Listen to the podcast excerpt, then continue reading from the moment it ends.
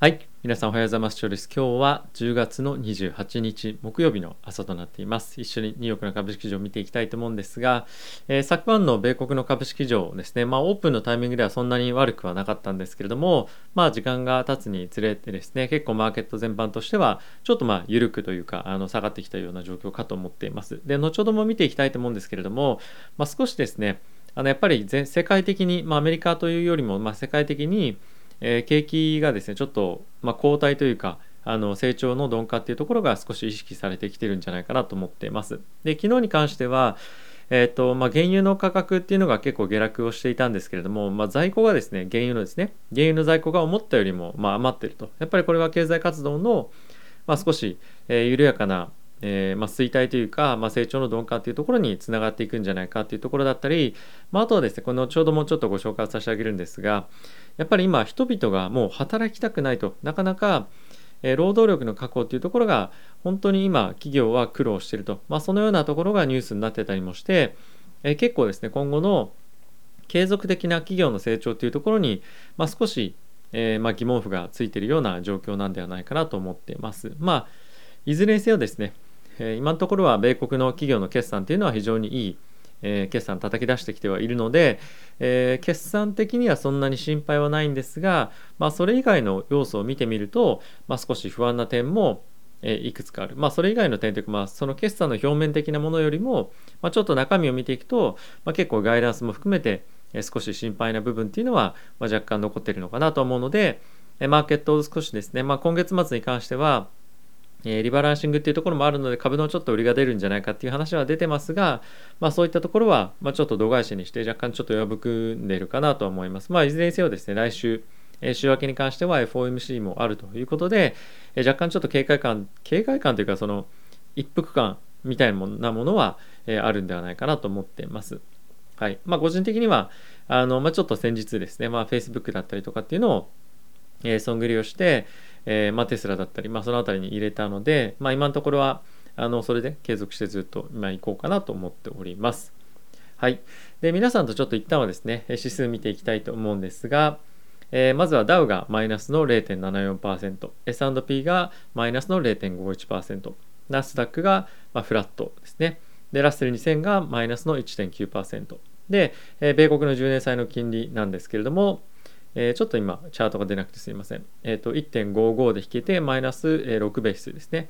でドイツだったりとか、えー、イギリスこの辺りもえかなり金利が下がってきてしまってるんですよね。でこの辺りはやっぱりさっき言った景気減速だったりとか、まあ、原油安に、まあ、引っ張られてるんではないかなと思っております。まあ、原油も昨日82ドルで引けていたんですが約3%の下落というところで、まあ、結構大きな下落ですよね3%って1日で。はいまあ、この辺りは非常に警戒ポイントかなと思うので、えー、まあ、気をつけて引き続き見ていきたいと思っております。はい、でここからですねニュース見ていきたいと思うんですがもし、えー、このチャンネルサポートをいただけますよという方がいらっしゃいましたらぜひチャンネル登録やあとは、えー、グッドボタンベルボタンも押していただけると非常に、えチャンネルのサポートになりますのでぜひよろしくお願いいたします。では、えーと、ニュースまず見ていきたいんですが、えー、先ほどちょっとご紹介をしたこの現物2%超下げというところが、まあ、あのニュース一つになってました。で、原油の在庫が予想以上に増加というところで、まあ、これアメリカの方であの原油の在庫が増加しているということで、やっぱアメリカ経済大丈夫かっていうのは、まあ、一つ不安なポイントかなと思っております。はいまあ、それよりもちょっと重要な、まあ、決算関係ですね、ちょっと見ていきたいと思うんですが、まあ、これは明日発表なんですけれども、えアップルのですね決算が発表されるんですが、まあ、非常にサプライチェーンの逼迫だったりとか、まあ、半導体不足というところがあったこともあって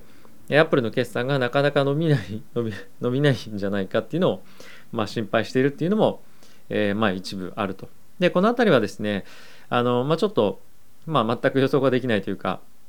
結構企業によってここ最近命運が分かれているようなところっていうのも出てくるので、まあ、軒並み決算がファムだからいい決算出るかっていうと、まあ、そんな感じでもないなと思うので、まあ、いずれにせよですね、明日ですね、あのこの辺り非常に注目されているので、えー、気をつけていきたいかと思っております。はい、で今日決算出たものなんですが、まあ、GM ですね、GM に関しては、えー、非常に、まあ、中身的にはというか表面的にはいい決算だったんじゃないかなと思ってます。まあ、アーニング、利益に関しては予想が96セントに対して1.52ドルと。で売上に関しても26.78ドルが実績で、えー、予想は26.51ドルだったので、まあ、予想を両方とも超えてきたというわけなんですが、えー、GM に関してはですね発表あった後5%ぐらい下落をしています。で、まあ、これはですね来年のあすいませんこれはフォードかえっとキャッシュフローそうですねあのー、今年1年通してのえー、キャッシュフロー、フリーキャッシュフローがま予想に満たないんじゃないかということがま予想してなっているので、まあ、これを受けて、えー、今、マーケットはま GM 売り込んでいるというような状況となっていました。で、その一方で、えー、フォードなんですけれども、フォードもま予想とですね、えー、ま売上の すいません、えっと、売上と利益の予想はま大きくえー、超えてきている状況で、フォードに関しては約5%ぐらい買われてるんですね。で、これなぜかっていうと、えガイダンス今年と来年に対して、え上げていますよと。で、え今年が10.5 billion、来年が11.5 billion にえ上げていて、もともとの予想は今年9 billion、来年が10 billion なので、まあ、約1 billion ずつですね、あのガイダンスのえー、まあ、 earning を上げていますと。まあ、これかなりやっぱり大きい、まあ、1ビリオンのアーニングでかなり大きいですよね。なので、この辺り非常に、えー、期待して、まあ、いいんではないかなと思うので、まあ、来年も EV 業界非常に活況な状況に、えー、なるんではないかなと思っております。はい。あとはですね、スターバックスなんですけれども、えー、ウェイジーっていうのはまあ時給のことなんですが、時給をまあ上げますよと。で、これがまあ時給15ドル、えー、来年の夏までに、最低でまあ上げていきますということを発表してました。で、これ15ドルってかなり高い印象ありますよね。で、これは今大体アメリカの最低賃金の倍ぐらいなんですけれども、これに設定しているのが本当に超大手企業で、まあ、代表的なものがもう Amazon ですね。Amazon はかなり早い段階からもう15ドルに上げていて、もう早期に労働力の確保っていうところを、まあ、ずっと行っていたわけなんですけれども、これ下に行くとちょっとわかるのが、えっとですね、ドミノピザだったりマクドナルドチポーレっていうのはメキシカンのあのレストランなんですが、まあ、そういったところの、まあ、オーナーがですね軒並み労働力の確保に、まあ、非常に苦労していて、えー、賃金を上げざるを得ないというような状況になっているということらしいです。で、えー、まあところによってはなんですけれどももう23ドル時給上げないと、まあ、人が雇えないというところも、まあ、るそうなので、ま、この辺りかなり逼迫しているなというところがわかるかと思います。あとはですね、えっ、ー、と、まあ、スターバックスなんかに関しては、誰かを紹介した、従業員が誰かを紹介すると、200ドルのリファーラルボーナスというのがあって、まあ、それを払いますよと。まあ、これ結構いろんな大手の会社だとある通常あるんですけれども、まあ、こういったものをバンバンバンバン出していきますよということで、労働力の確保に今非常に躍起になっていると。で、こうなってくると、もちろん、あの収益率の悪化っていうところは大きく一つ見ておかなければいけないポイントであると同時に米国全体で、えー、賃金が相当ガッと上がっていくと思うんですよね。やっぱりこんな大手がこれだけ上げてくるとその大手でないところに関してはもっと上げないとじゃあ雇えないじゃんっていうふうに、まあ、なりかねないかと思いますしもっともっと体力がないと思うんですよね。なのにもかかわらずこういった大手と労働力を獲得する確保するっていう観点から競争するとなると、まあ、かなり厳しい戦いを強いられるんじゃないかなと思うので、まあ、今後この辺り、まあ、特にちょっと来年の、え決算とかはですねうん本当に消費が伸びてくるかどうかっていうところが、まあ、るに加えて、ま、こういったコストの増加っていうところがかなり大きくあると思うので、まあ、少し心配だなというのはちょっと頭にあの残りますよね。はい。まあ、あのこんな感じで、まあ、今ちょっと注目されているニュースがあるんですが、まあ、それ以外に、えー、ウォール・ストリート・ジャーナルだったりとか、まあ、ブルームバーグちょっと見ていきたいと思うんですが昨日発表がありました、えー、テスラとハーツの、えー、提携なんですけれども、まあ、ハーツがですね10万台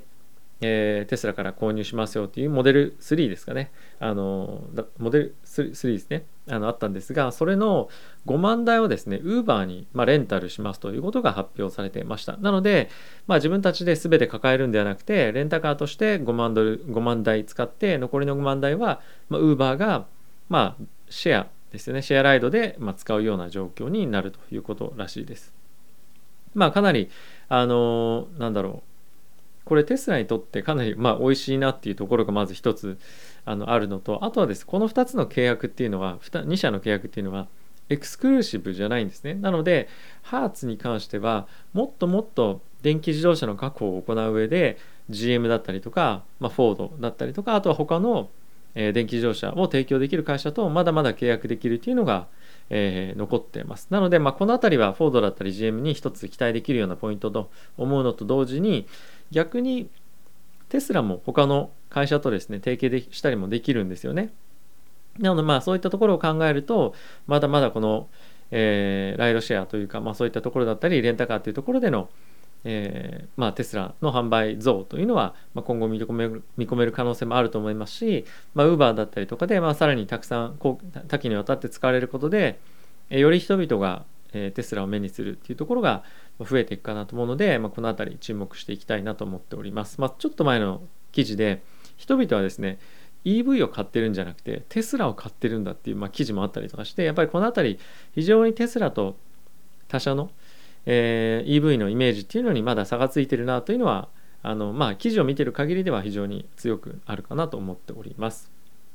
はいまあ、これ以外のニュースなんですけれども、まあ、引き続きですねエバーグランデの創業者が中国の政府から、まあ、借金を返すのに自分の個人資産を使えというふうにま言われているわけなんですが、ま、ちょっと数ヶ月前に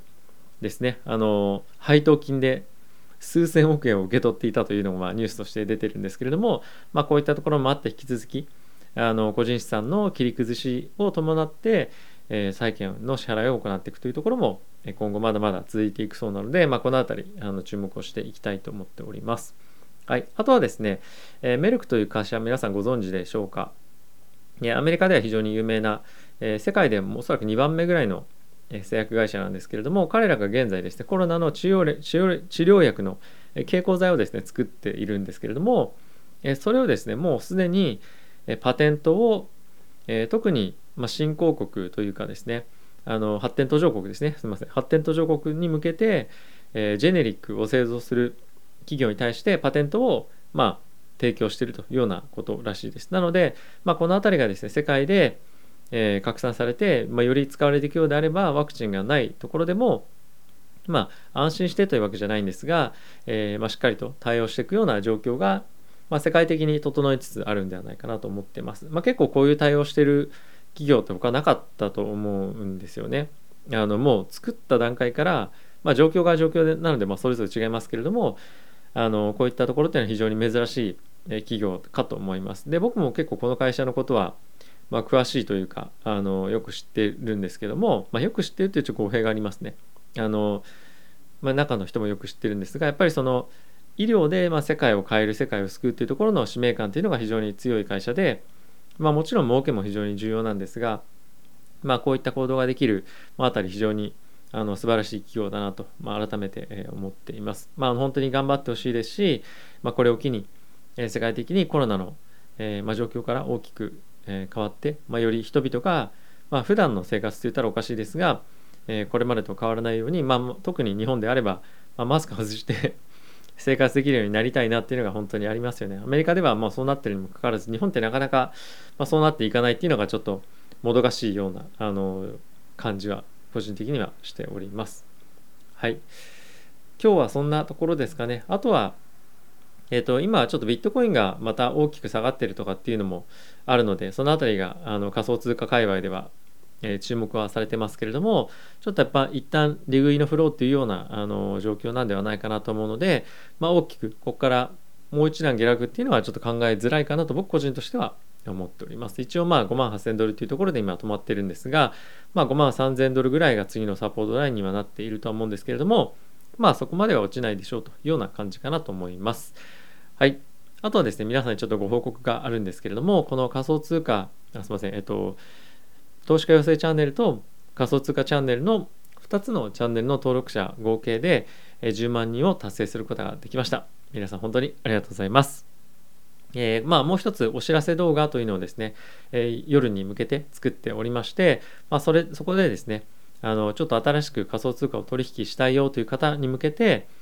まあ、キャンペーンというか、あのプレゼントっていうのを行いますので、ぜひご興味ある方は、そちらの動画も見ていただけると嬉しいです。えー、まあ、コミュニティに対して、えー、還元していくということを僕自身もちょっとやっていきたいなと思うあの中での取り組みなので、えー、ぜひ応援していただけると非常に嬉しいです。よろしくお願いいたします。ではまた次回の動画でお会いしましょう。さよなら。